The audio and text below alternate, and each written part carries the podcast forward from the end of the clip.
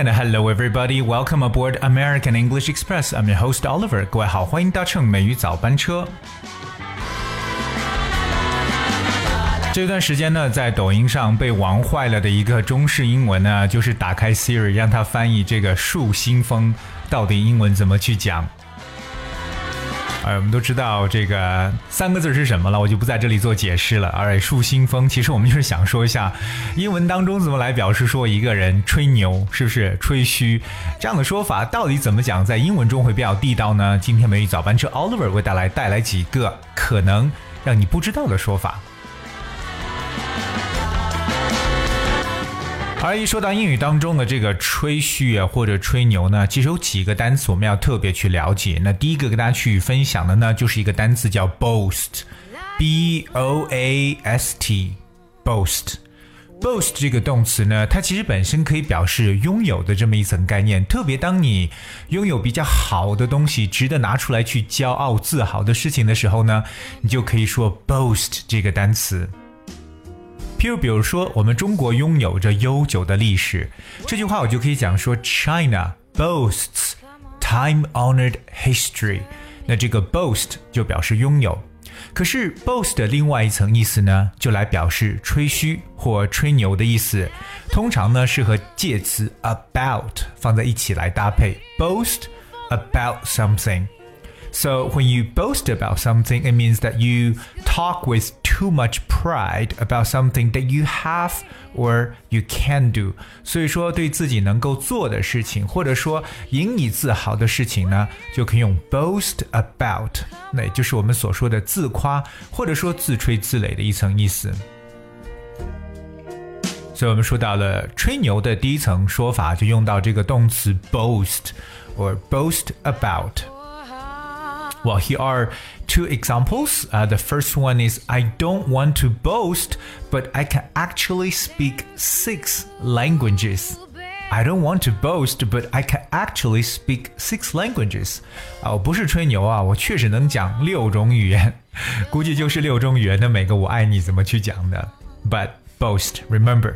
Well, the second example is she's always boasting about how wonderful her children are.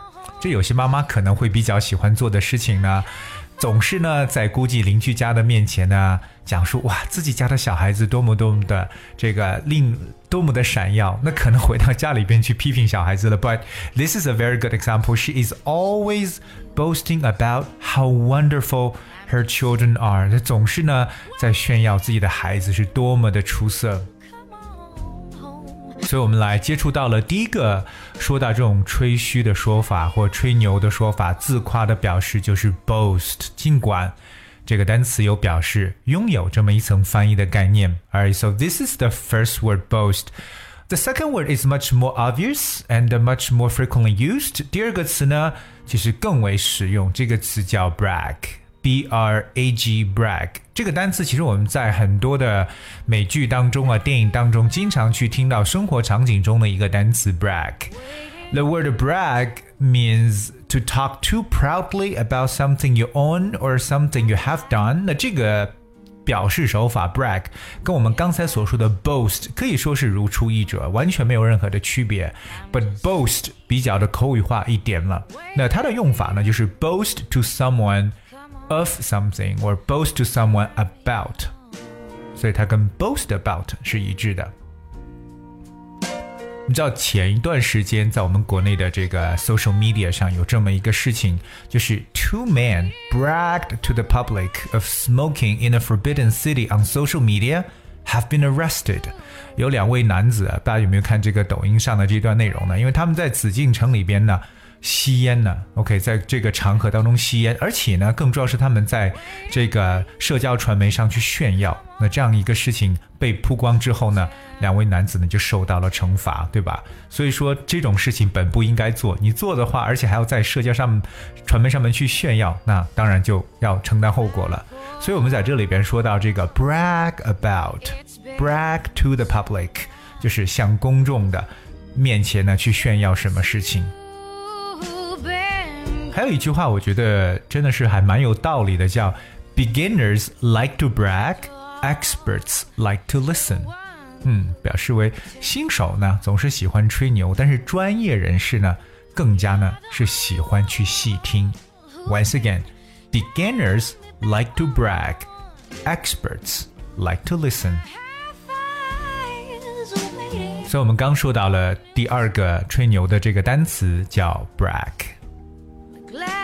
我们来看一下第三个，第三个是一个短语叫 crow about。crow that's C R O W crow crow about something means to brag or boast about something，所以它的解释就是把前面两个单词拿过来一起来放在一起就行了。crow about。now, here is one example.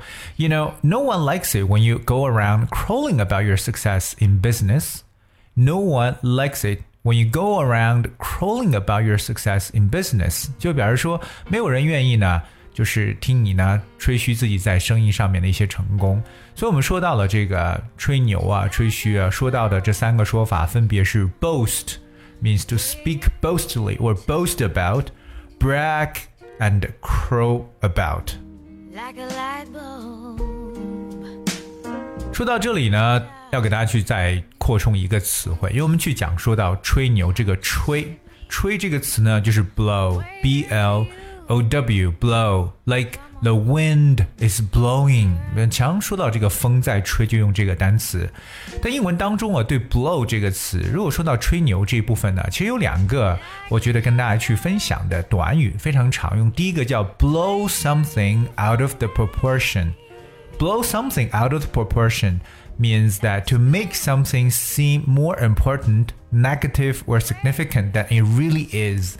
那 blow something out of proportion 的意思呢，就是对什么夸大其词的描述。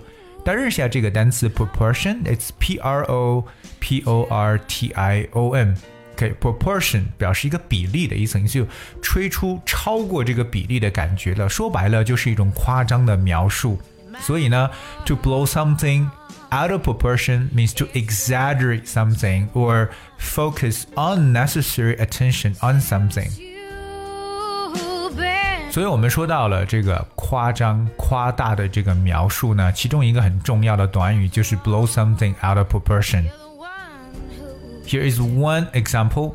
I'm sure he didn't mean anything by that comment. Don't blow it out of proportion. 哎我确信他的评论不是那个意思，所以不要夸大其词。那其实英语口语中，如果说一个人对一个事情的陈述特别的夸张，那其实有很多种描述手法。一种呢叫做 drama queen，If you say someone is a drama queen，就叫戏剧女王，意思就是说老是会夸张去描述事情的。当然，如果说夸大，还有一个非常直接的描述叫 overstate，cause state 表示陈述嘛，s t a t e，你在这个词前面加上 over，合成为一个单词，就是夸大的去陈述。So you overstate something。那反过来呢？如果你对什么事情呢是，哎，这个呃轻描淡写的去陈述呢，就变成了 understate，刚好是相反的这么一种说法。所以我们说到了这个对什么夸大其词的描述 ，blow something out of the proportion。第二个说到了吹 blow 这个词，有一个常用的短语叫 blow one's mind。It really blew my mind。So blow b l o w blow one's mind。其实我们也经常用一个形容词叫 mind blowing。Something is mind blowing means it's extremely impressive。 or to extremely overwhelm or excite someone，可以表示令某人印象非常深刻，或者说让某人感到特别震惊的意思，就觉得有点 incredible，无法去相信的感觉。You know something that really blow my mind, or something is mind blowing. Like uh, for example, the show of support from everyone just blew my mind. 来自大家的支持呢，真的让我超级的感动。So blow one's mind. Here's another example. I had really low expectations for that movie, but it totally blew my mind. 我原本呢对那部电影其实期望值很低的，结果呢它真的是让我超级的震撼。So blow one's mind. 今天美语早班车呢，Oliver 跟大家来去讲述了，哎，这个和吹牛、吹嘘相关的说法，有三个重点的词汇，一个是 boast。一个是 brag，还有一个呢就是 crow about 这个短语。那当然，这三个单词呢都可以用 about 来进行搭配，表示为。吹牛关于某方面的东西，另外给大家去补充了关于 blow 这个单词常用的两个 phrases，所以今天内容呢非常实用，是希望各位呢能够好好的把这些东西呢运用在你的生活当中。学完今天美语早班车，大家就可以 go out and brag about what you learned today。来，今天节目的最后呢，一首非常动感的歌曲。Move Your Body 这首歌是我们后台一位叫做好心情的听友所点播的歌曲呢。当然在此顺便说一下，如果你想为自己朋友或家人送上祝福的话呢，同样可以在我们的节目当中来点播英文歌曲。那点播的方式非常简单，只需要各位搜索关注公众号“美语早班车”，在后面留言给我们就行了。那 Thank you so much for tuning today. I'll be with you tomorrow.